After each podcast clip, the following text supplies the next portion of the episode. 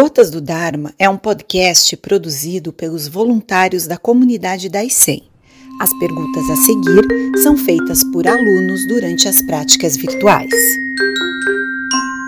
Sensei, durante o zazen, posso prender a respiração por alguns segundos? Tal prática me permite afastar os pensamentos. É correto?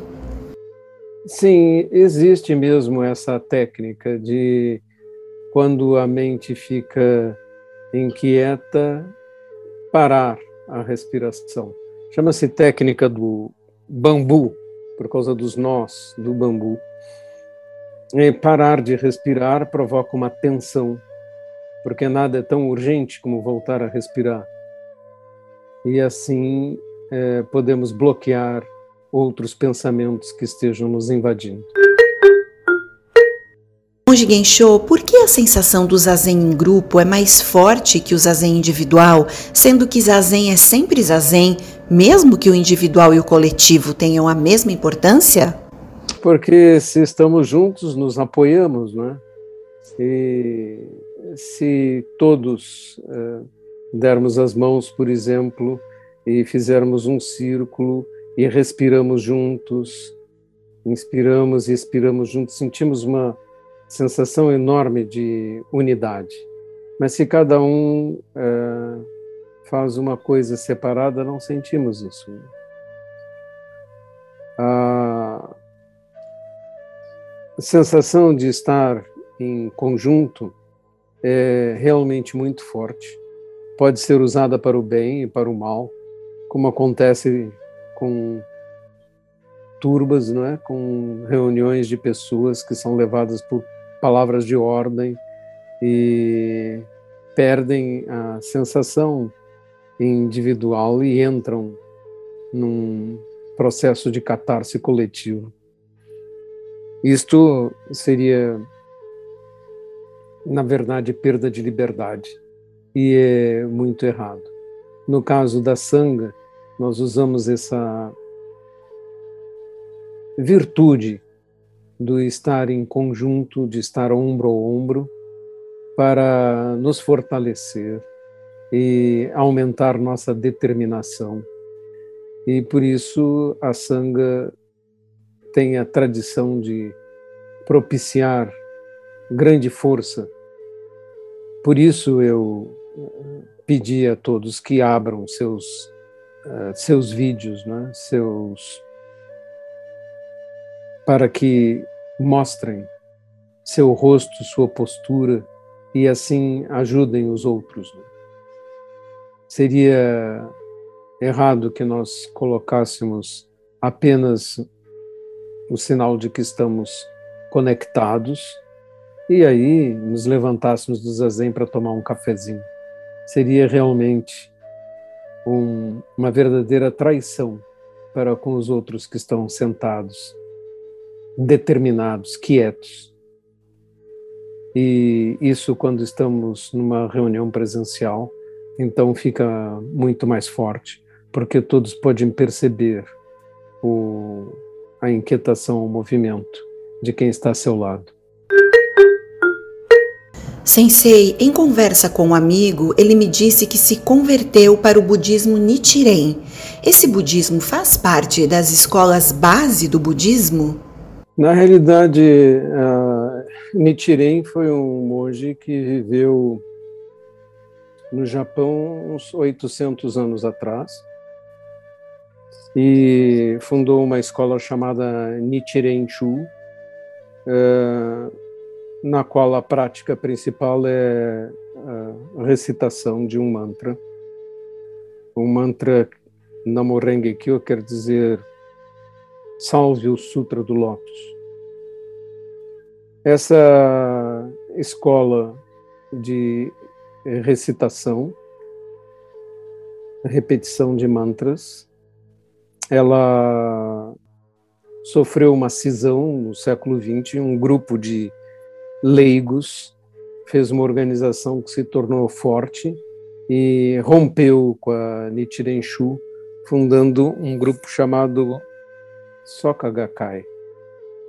E esse budismo de Nichiren Daichonin, normalmente quando alguém me faz essa pergunta, não está se referindo a Nichiren Shu, a antiga escola fundada por esse monge Nichiren, mas está se referindo à muito difundida Soka Gakkai, que por não reconhecer Buda como seu fundador e dizer que ele é apenas o anunciador do Buda original e que esse Buda original seria uh, Nichiren, não é considerada pelas escolas tradicionais como budismo realmente, mas sim como uma dessas seitas novíssimas que abundam pelo mundo, tanto no budismo como no cristianismo também, surgindo é, seitas chamadas novíssimas a todo instante, com propostas de teologia da prosperidade, prometendo que as pessoas vão enriquecer se trabalharem,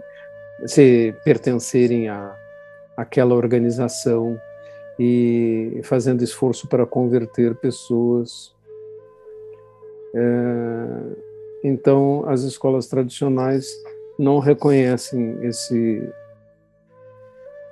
uh, esse tipo de prática como budismo, mas sim como uma dessas propostas novas uh, ligadas a essas promessas de enriquecimento ou sucesso pessoal, que do ponto de vista do Zen, por exemplo, vão em completamente em direção contrária àquilo que Buda, que renunciou à riqueza e a cargos ou coisas assim, preconizou.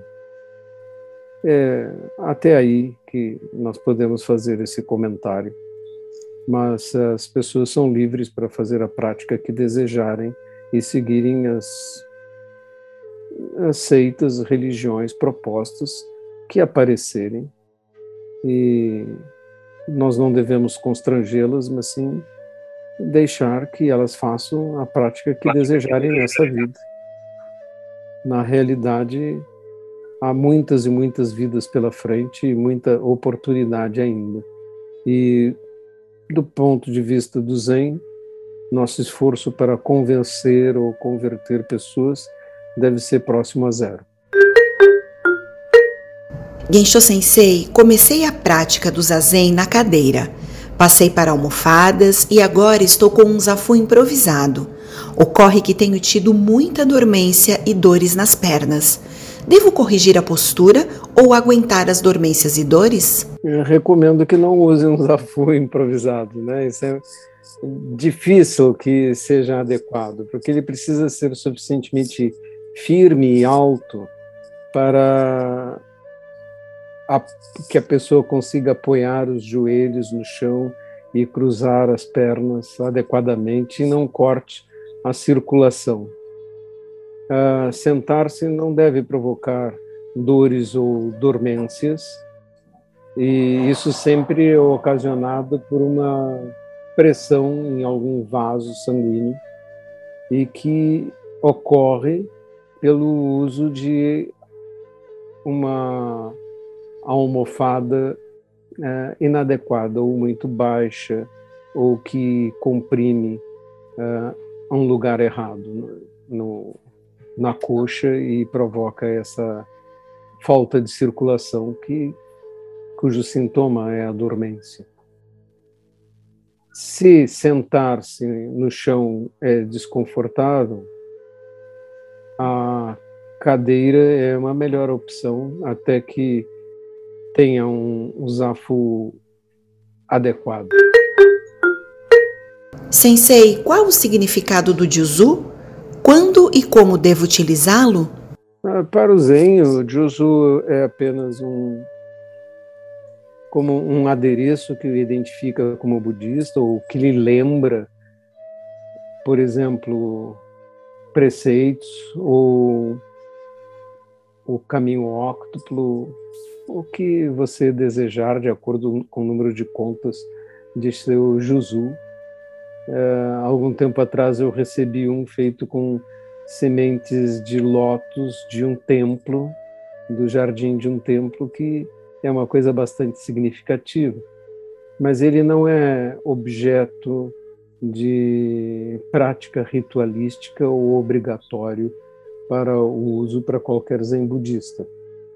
E você pode usá-lo se desejar. Não é um objeto destinado a contar recitações ou coisas parecidas. Gensho Sensei, nós zen budistas reservamos tempos diários para a prática do zazen, que sem dúvida é transformadora. Mas gostaria de saber qual a importância para o zen de reservarmos também um momento para refletir profundamente sobre um tema da vida ou do dharma, utilizando nossa mente como ferramenta para tal prática. Pois o zen é justamente uma revolta contra a intelectualização e o escolasticismo que o budismo havia atingido nos seus primeiros mil anos de existência. E a sua proposta é não usar o intelecto para resolver nada, mas sim tentar acessar diretamente a nossa natureza original. Esta forma de prática descarta o raciocínio ou a compreensão intelectual como instrumento. Não quer dizer que descartemos completamente o estudo, mas sim que não é através do intelecto que você da linguagem, do raciocínio, do, da doutrina que você alcança o esclarecimento você pode tornar-se um grande erudito budista e continuar sendo uma pessoa com grandes dificuldades emocionais e não um desperto. Isto há muitos exemplos desse tipo na e mesmo histórias e anedotas budistas a esse respeito.